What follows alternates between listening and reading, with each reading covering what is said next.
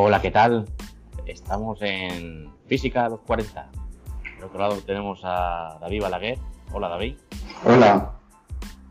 Y yo soy Alberto Corbí. eh, y eso, estos somos dos físicos a los 40.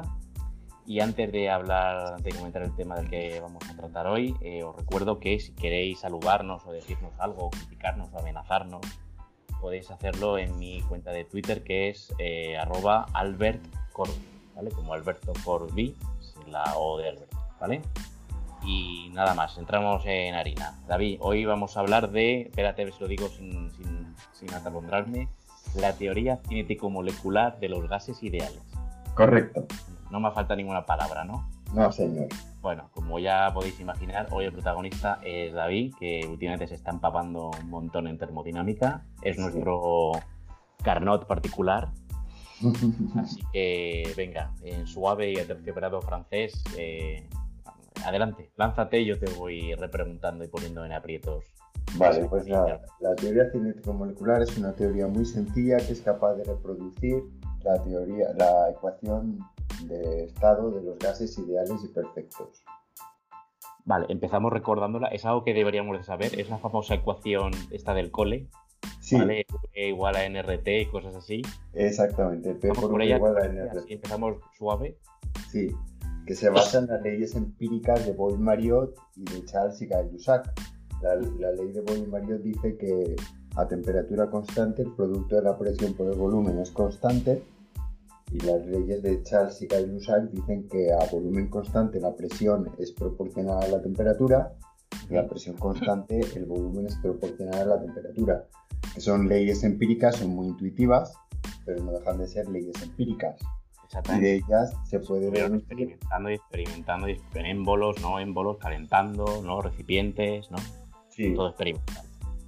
Ujú. exactamente. Y bueno, pues resulta que la, la- la termodinámica se desarrolló como una teoría macroscópica sobre sistemas macroscópicos sin hacer ninguna hipótesis sobre la naturaleza de los constituyentes, Es verdad, sí, sí. Obteniendo los resultados que da, ¿eh? Solamente haciendo esa, este zoom out tan grande ya se, ya se obtenieron los resultados y, y unas predicciones muy buenas, ¿eh? Pues sí, ya vimos, eh, ya lo vimos en el primer principio de la termodinámica, en el segundo principio de la termodinámica, el concepto de entropía. Y luego lo útil que es pues para obtener relaciones entre variables termodinámicas en todo tipo de sistemas Sí. que van desde la desde otros campos de la física como el electromagnetismo, la mecánica de fluidos a otras ciencias como la química y la biología, Es verdad. la astrofísica, perdón, se me faltaba por la termodinámica de una estrella Bueno, en realidad termodinámica es una disciplina que lo impregna todo, Mm, ¿vale? Por cierto, en este podcast también se cumplen las leyes de la termodinámica. Así porque No, es un chiste. Eso eh, me refiero, porque como se cumplen en todas partes, es un chiste que no sé de que si tiene alguna referencia anterior, pero yo lo conozco por Los Simpson. En un episodio de Los Simpson, Homer dice, en esta casa también se cumple la ley de termodinámica, ¿no? Pues en este podcast también se cumple la ley de termodinámica. Como Ya, bueno. aquí, la, aquí la física manda. Habría que, habría que saber lo que dice Cantinflas al respecto, porque oí un gag suyo sobre el- eh, la teoría de la relatividad y es la más de gracioso. así. eh, Bueno, ¿te acuerdas o lo, lo dejamos para otro día? No, no me acuerdo de lo que dice. Vale, pero bueno, búscalo, búscalo, ¿eh? porque de Cantinflas... No dice nada, por supuesto. Siempre lo dice de una forma muy graciosa. Vale, vale, pues lo buscas y cuando un día retomemos la teoría de la relatividad, pues. Lo, lo dejamos caer. Vale, Sí, por favor. Bueno, pues la cosa es que la teoría cinético-molecular al final se basa en, en muy pocas hipótesis, que, la- que la- que el gas está constituido por partículas materiales puntuales, que se pueden suponer puntuales, que se cumple bastante bien para un gas monoatómico, ¿no? Sí, y que no hay interacción entre ellas. O sea que es una buena aproximación también cuando las interacciones entre las partículas son despreciables. O sea, un gas ideal ya en sí mismo es una idealización de un gas real. Cuando tienes presiones bajas o temperaturas altas, que en ambos casos eso implica que tienes densidades bajas. porque a densidades bajas las moléculas están muy separadas entre sí, entonces su volumen frente al volumen total es despreciable y sus interacciones que decrecen con la distancia pues son también despreciables. Tienes un gas ideal. Bueno, pues además dentro de en un gas ideal eh, suponemos que está constituido por partículas materiales, por puntos, y que no tienen interacción entre sí. Y con eso se pueden hacer un montón de deducciones. Vale, entonces, perdona, repasemos la definición de gas ideal. Es, aquella, es aquel gas en el que sus partículas apenas tienen interactuación, eh, interactúan entre ellas. Sí, que son despreciables las interacciones entre ellas. Y el volumen. Su volumen es también despreciable frente al volumen total. ¿El volumen de las partículas? Es decir, su tamaño. Sí, sí. Eso sí, el volumen. Con un volumen por ejemplo, un átomo, el radio de Bohr, pues el radio. Exactamente, en una botella, ¿no? Pues no tiene, es despreciable, ¿vale? Pero, eso, pero eso, esa es la definición de gas ideal, es que estamos muy acostumbrados a decirlo, ¿no? Y es bueno recordar la teoría, ¿vale? Gas ideal, que no hay, no hay interacción. Pero en la realidad lo que hay son gases reales. Lo que pasa es que se comportan como ideales a bajas presiones y altas temperaturas. Ok, vale. Perfecto, perfecto. En realidad creo que el gas ideal es una buena aproximación en general, salvo incluso para temperaturas no tan altas ni presiones tan bajas, porque ah. los volúmenes de las moléculas son muy pequeños y las interacciones entre ellas pues son casi de contacto, ¿no? porque son fuerzas de Van der Waals. Claro. Al, al, menos, al menos en el caso de en, el momento histórico de, de eh, eh, los gases con los que él trabajó eran ideales muy ideales porque eran gases a presiones, mm, digamos, humanas, ¿no? O, no sé hasta qué presión llegaría este hombre, no sé, como que medios, y las temperaturas pues también eran temperaturas asequibles, ¿no? Con lo cual estaremos en un régimen muy ideal.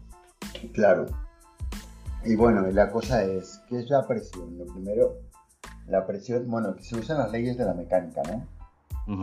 Ya tenemos que un gas ideal está constituido por partículas materiales sin interacción entre ellas y les aplicamos las leyes de la mecánica, básicamente la ley de Newton, la ley de acción y reacción. Y bueno, en general las tres, las tres leyes de Newton, las tres leyes de Newton, la primera también. Y la cosa es que a qué se debe la presión de un gas? Pues a las colisiones de las partículas con las, con, las paredes del recipiente que lo contiene. Pero ahora ya nos estamos metiendo dentro del gas. ¿eh? Hemos dejado el, nivel de la termodinámica y ya estamos metiéndonos dentro del gas, mirando las partículas. Sí, en su constitución microscópica. Y la presión, pues es ese, es el cambio de momento lineal que sufre una partícula cuando colisiona con la pared del, del recinto, ¿no? Perfecto. Que sería pues dos veces la masa por la velocidad, porque es un choque elástico. Entonces es como cuando una pelota choca contra una pared, pues es un choque elástico y la transferencia de momento que hace es dos veces la masa por la velocidad. Ese es el primer punto. Son dos puntos para deducir la expresión de la presión. El primero es ese, el cambio en la cantidad de movimiento que es el, doble, doble de la cantidad de movimiento con la que colisiona. Muy bien. Otra cosa que hay que tener en cuenta es que las moléculas se mueven isótropamente. O sea, hay un caos molecular. Se mueven en todas las direcciones y con la misma probabilidad. Vale, esto es, vale, isótropo. Vale, perfecto. Sí, o sea que no hay ninguna dirección privilegiada. muy bien. Bueno, luego, ¿qué se hace? Pues estas son, perdón, estos son los eh, las asunciones, ¿cómo se en español? los presupuestos de, que lanzaron. Eh, eh, perdón, ¿quién, ¿puedes repetirme ¿quién, ¿quién, empezó con esta teoría de gases ideales a verla a este nivel microscópico? Pues la verdad es que eso no lo sé. Bueno, o sea, esa teoría se toma como se toma como axioma, ¿no? Podemos decir que son axiomas, que se toma esto Claro, es un axioma de la teoría.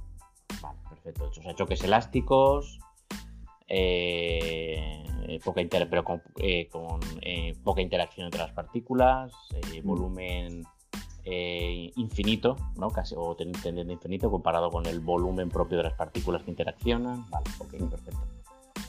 Vale, entonces choca una partícula elásticamente contra el recipiente y ahora la pregunta es cuántas chocan para calcular la presión, porque la presión es la fuerza entre el área. Es la fuerza entre el área y la fuerza será el cambio de momento lineal por unidad de tiempo. ¿Verdad? Exacto. Bien. Ahora, ¿cuántas chocan en la unidad de tiempo y en la unidad de área? O para un área determinada y para un tiempo determinado. Hay que multiplicar eh, la densidad de partículas por unidad de volumen por el volumen eh, por el volumen de las partículas que llegan a chocar contra las paredes en un, en un determinado intervalo de tiempo infinitesimal. Entonces sería multiplicar eh, la densidad de partículas por unidad de volumen multiplicado por un volumen, que es el área por la velocidad por el tiempo. Ok. Vemos que aparece otra vez la velocidad, ¿verdad? Sí, sí, sí, sí. O sea, eso se entiende, ¿no? Primero, primero hay una colisión elástica y lo que transfiere de momento es el doble, porque, porque rebota. Sí. Entonces es mv menos menos menos mv. Dos veces mv. Dos mv, correcto. Y ahora, ¿cuántas colisionan en un diferencial de tiempo? Pues las que quepan en un volumen cuya área es pues, un área determinada y su longitud es lo que han recorrido las moléculas, las moléculas que había en la distancia v por t, v por diferencial de t. Perfecto. el volumen este, el volumen eh, lo, asumimos esférico o, da igual. Cilíndrico, cilíndrico. Cilíndrico. Mm. Eh, ¿Por alguna razón? ¿Por lo del ébola, puede ser? Por la, porque la pared es plana. Ponemos una pared plana. Vale. Entonces, eh, en ese volumen cilíndrico están todas las partículas que durante estamos, Vale, porque estamos, sí, estamos eh, mirando la presión en una, en una pared plana. Exactamente. Exacto. Perfecto. Entonces, todas las partículas que van a colisionar con esa pared plana, e, ese área circular en un diferencial de tiempo van a ser las que estén contenidas en un cilindro cuyo volumen es el área multiplicada por su longitud, que es la velocidad por el diferencial de tiempo, la velocidad de las partículas en esa dirección. Perfecto. Entonces, multiplicando los dos números, el número de partículas que hay en ese volumen por la transferencia de momento, tenemos la transferencia de momento total. Muy bien. Y, dividiendo entre el tiempo tenemos la fuerza y dividiendo entre el área tenemos la presión. Vale. Es así de simple. Sí, sí, sí, sí. Tiene, tú tiene mucha lógica, sí, sí. Solo son dos ideas. sí, la verdad es que sí, la verdad es que es dos, dos presupuestos muy, muy rápidos y que y el y chan que se obtiene o queda más Pues que se obtiene, pues mira, nos queda el área se cancela, el diferencial de tiempo también se cancela. Y nos queda la velocidad al cuadrado, nos queda eh, la masa de la partícula, el número de partículas por unidad de volumen y un factor, un medio, que se cancela con el factor 2 del 2mv. De 2mv, sí, sí. Porque eh, dentro de ese volumen la, mitad de las partículas están dirigiéndose, dirigiéndose hacia la pared pero la otra mitad de las partículas están alejándose. Claro. Exactamente. Entonces esos dos factores se cancelan. Vale. Venga, que me estás dejando ahí con la, con la miel en los labios. esto ya va, va teniendo pinta de NRT ¿O vamos hacia ahí o no vamos a, sí, vamos me estoy adelantando mucho y queda más. No, ya tenemos la presión que es igual ya a, n por m por v al cuadrado. Por v en esa dirección al cuadrado, ¿no? Entonces, luego lo que se hace es sumar para todas las velocidades. Hasta ahora hemos considerado solamente una velocidad. Ah, pero hay, hay muchas velocidades y de ahí sale el promedio. Vale, o sea, eh, cogen, pero. Eh, vale, hacemos, o sea, toda esta expresión le, aplicamos un sumatorio para todas las velocidades. ¿Sumatorio o.? Un sumatorio para todas las velocidades y divides entre el número de. Velocidades. Es decir, la media de las velocidades. La media de las velocidades. Entonces, lo que te queda al final es que la presión es un, eh, en el número de partículas por unidad de volumen multiplicado por la masa multiplicado por el promedio de la velocidad al cuadrado. Pero la velocidad en una dirección. La velocidad en una dirección, por ejemplo, la dirección X. Imaginemos aquí, que... aquí estamos asumiendo solamente eso, eh, como partículas que se mueven en una, en una, en una dirección, tanto en un sentido, en el sentido hacia la pared y en sentido contrario a la pared. No estamos teniendo Exactamente. ok. Exactamente. Y luego aparece un factor un tercio, porque claro, como las velocidades son isótropas, pues hay tantas, tantas partículas que se están moviendo en la dirección X, eh, en, la dirección X como se están moviendo en la dirección Y y en la dirección Z. Entonces C al cuadrado es igual a Cx al cuadrado, o sea, la suma de los cuadrados de los componentes, y como cada componente tiene el mismo peso, eso es lo mismo que tres veces cx al cuadrado. Entonces cx al cuadrado, que es lo que estábamos considerando inicialmente, es un tercio de la velocidad total al cuadrado. Así que aparece un factor un tercio. Vale. Entonces la presión es un tercio del número de partículas por unidad de, de volumen multiplicado por la masa y multiplicado por el promedio del cuadrado de la velocidad multiplicado por el promedio de cuadrado de velocidad. Ok. Mm. Vale. Y de ahí ya, pues, em, del un tercio lo multiplicas por 2 y divides entre 2 y te queda que es 2 tercios del número de partículas por unidad de volumen por un medio de la masa por el promedio de la velocidad al cuadrado. Y ese un medio de la masa por el promedio de la velocidad al cuadrado... Es la energía cinética media de las partículas, ¿no? Exactamente. O sea que la presión depende de la energía cinética promedio de las partículas. Bien. pero, con un factor un tercio. Vale. O sea, es un tercio de la energía cinética promedio de las partículas. Dos tercios. Dos tercios, perdón, dos tercios, sí, sí. Claro, el 2 ese luego lo has pasado dividiendo. sí, sí, verdad, sí, sí, sí. Y bien, si luego lo multiplicas la presión por el volumen, el volumen multiplicado por el número de partículas por unidad de volumen será el número total de partículas, n, n mayúscula. Vale. n mayúscula, ¿no? Vale, entonces te queda que presión por volumen es igual al número total de partículas multiplicado por la energía cinética profunda. O sea, dos tercios. Perdón, dos tercios. Sí, dos tercios de, esto, sí, perfecto. Dos tercios de eso, sí. Bien, eso se parece un montón ya a la ecuación de estado de los gases ideales, que es P por V igual a NRT. ¿Verdad? Eh, ok, eh, pero aquí me tienes que recordar, vale, P, U, P, V sé qué es. Eh, N era, el número de Avogadro. Número de moles, el número de moles. Ah, número de moles, perdón, vale. O sea, sí, el, número molar, ¿vale? De, y T y R me tienes que recordar qué era, perdona. T es la temperatura absoluta y R es la constante ideal de la constante universal de los gases ideales.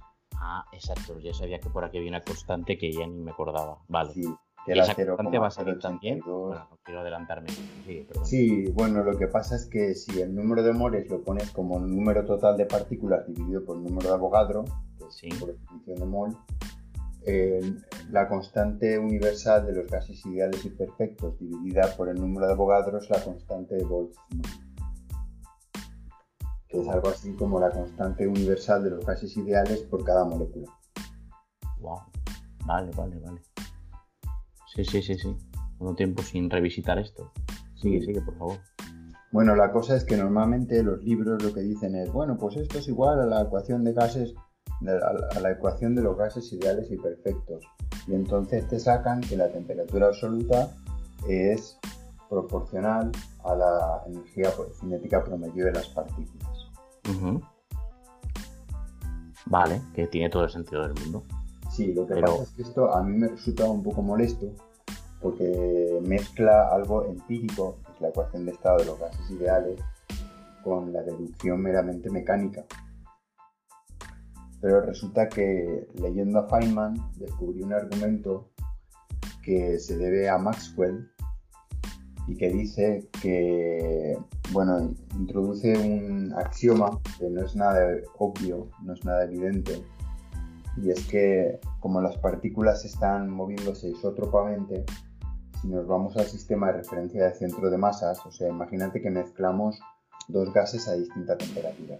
Y cada gas tiene partículas de una masa y una velocidad diferente, diferentes. En el límite, o sea, para un tiempo suficientemente grande, se alcanzará el equilibrio y los dos tendrán la misma temperatura. Bueno, pues dice que se puede demostrar, lo que pasa es que no, no es evidente en sí mismo y habría que demostrarlo, pero que el promedio del producto escalar de la velocidad relativa por la velocidad del centro de masas, una colisión de esas de dos partículas de masa y velocidad diferentes, es igual a cero. Y suponiendo eso, que, que ese promedio del producto escalar de la velocidad relativa por la velocidad del centro de masas es cero, se, saca que, la, que las energías cinéticas promedio de los dos gases han de ser iguales. Ok. O sea que en el equilibrio se igualan las energías cinéticas promedio. Y como tú sabes por el principio cero que un sistema... Eh, en equilibrio, que dos sistemas están en equilibrio y otro está con otro, los otros dos están en equilibrio, ¿no? Sí, bueno, esa es la propiedad transitiva, pero quiere decir que dos sistemas puestos en contacto alcanzan el equilibrio. El equilibrio. Ah, vale, vale. No te dice cuándo, pero sí se sabe que alcanzan el equilibrio térmico. Bueno, pues lo mismo. Si coges un gas que tenga unas partículas con unas masas y unas velocidades y lo juntas con otro gas que tenga otras con partículas de otras masas y otras velocidades, habrá colisiones elásticas entre ellas y finalmente todas tendrán la misma energía cinética promedio. Así que se puede afirmar que esa energía cinética promedio es una función de la temperatura absoluta, es una función de la temperatura absoluta y lo más, lo más natural es suponer que es una función lineal o incluso decir que la energía cinética promedio es la temperatura y medirla en términos de energía.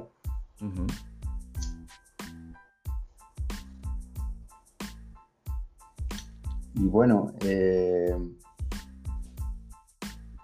comparando con los gases ideales, pues se saca que, la energía cinética promedio es igual a un medio de KT, donde K es la constante de Boltzmann. Vale, vale, vale, vale. Bueno, en realidad son tres medios de KT. Es un medio de KT para cada componente. Tres medios de K por T, exactamente. Sí, sí, sí. Esto ya, me, ya me suena. Y todo esto sale de nada, de sencillísimos y lógicos planteamientos que caben en media hoja de papel. Sí, exactamente. Em, los argumentos han sido muy sencillos. Hemos visto simplemente hacíamos colisionar las partículas con las paredes del recipiente, sacábamos el momento lineal, multiplicábamos por el número de partículas que llegaban en un determinado instante a una determinada área eh, utilizando la densidad de partículas por unidad de volumen.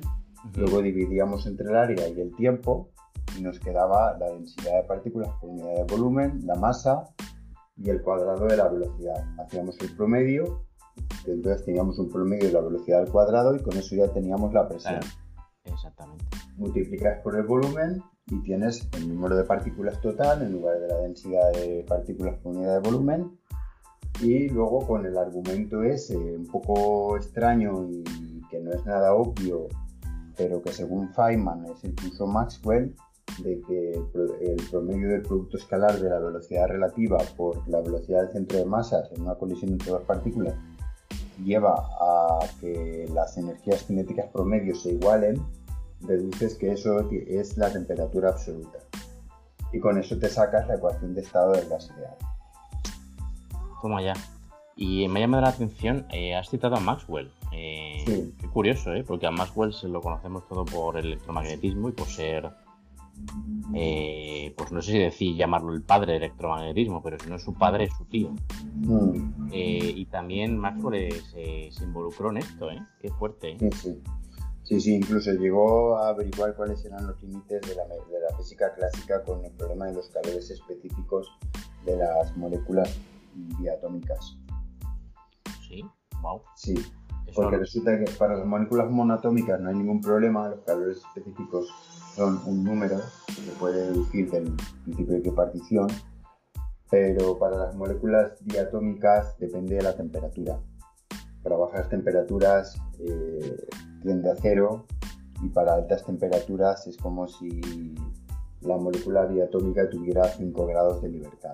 Los 3 grados de libertad relacionales y los dos rotacionales, ¿no? Porque eh, tiene dos ejes de giro, bueno, en realidad tiene tres, pero el longitudinal es como si no existiera, porque, porque es, casi indiscernible. Sí, sí, sí, sí, sí. Bueno, pues eh, llegaron a la conclusión de que parecía que cuando disminuía la temperatura algunos grados de libertad se congelaban.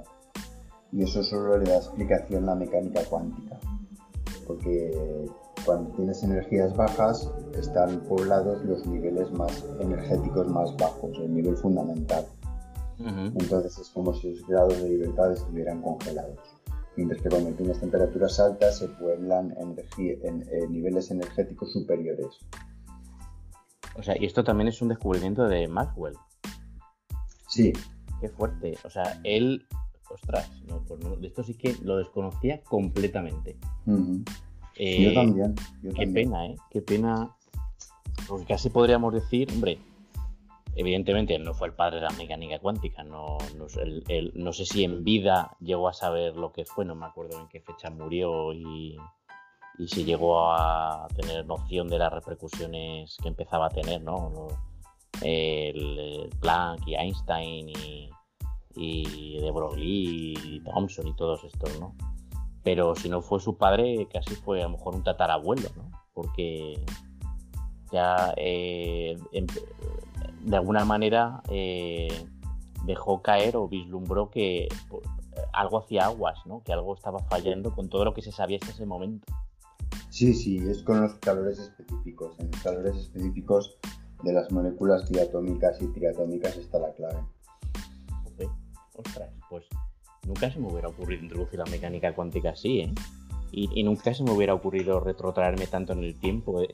Siempre empezamos, siempre ponemos la fecha de la mecánica cuántica o de la física cuántica con Planck, ¿no? Pero en realidad había algo antes. Mm. Había ya... Indicios.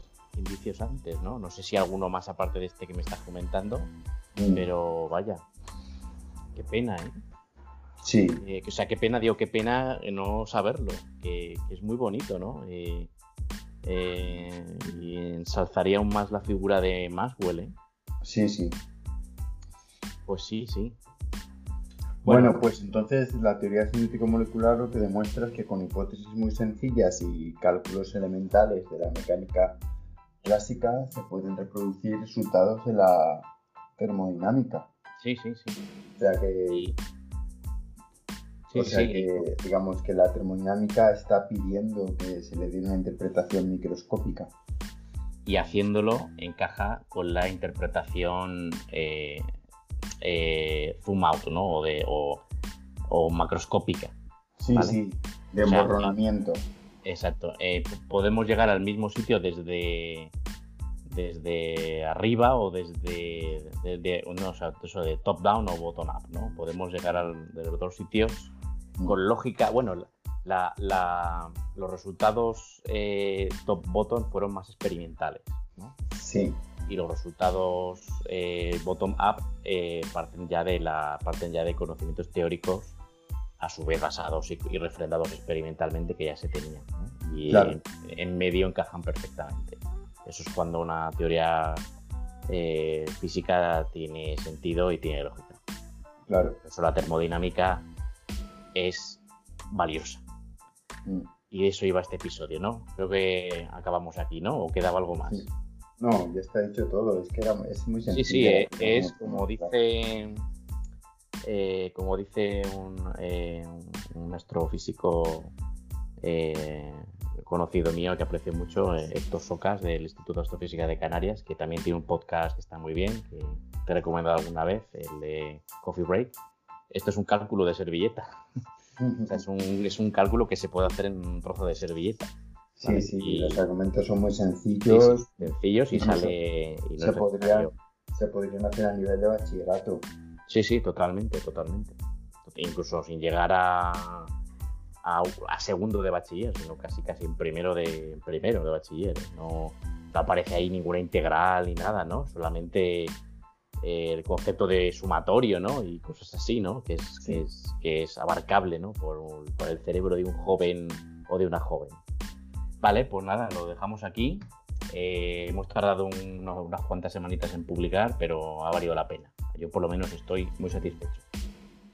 ¿Vale? Pues... Vale. David. Pues nos vemos en el próximo episodio que espero que sea más pronto que tarde. De acuerdo. Cuídate mucho. Hasta aquí lo dejamos dos físicos a los 40. Adiós. Adiós.